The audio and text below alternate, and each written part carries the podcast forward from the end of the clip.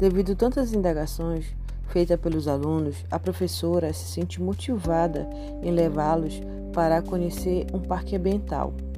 Chega o dia do passeio e todos estão muito empolgados para a visitação. A professora organiza todos e diz as regras para que tudo ocorra como planejado e o passeio para o parque se inicia.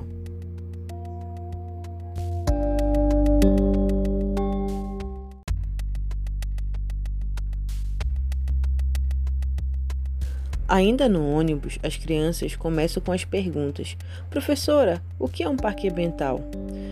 A professora responde: Gabriel, um parque ambiental é o que chamamos de uma unidade de conservação, uma área que é protegida para manter o que lá é encontrado, como plantas e animais.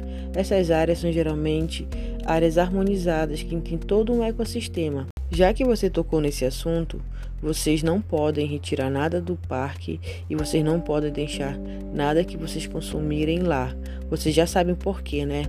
Com um coral, todos respondem: Sim, professora Cláudia.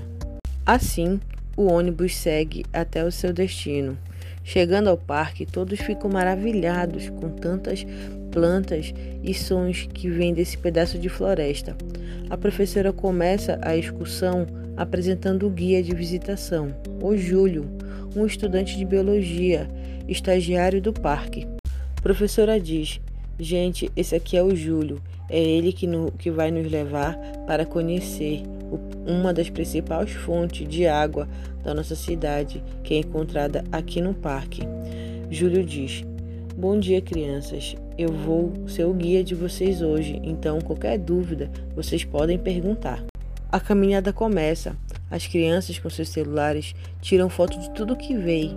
Já iniciando o passeio, elas se deparam com uma preguiça que, com toda a sua calmaria, está subindo uma árvore. Mais à frente, elas se deparam com um grupo de macacos de cheiro pulando de um galho para outro.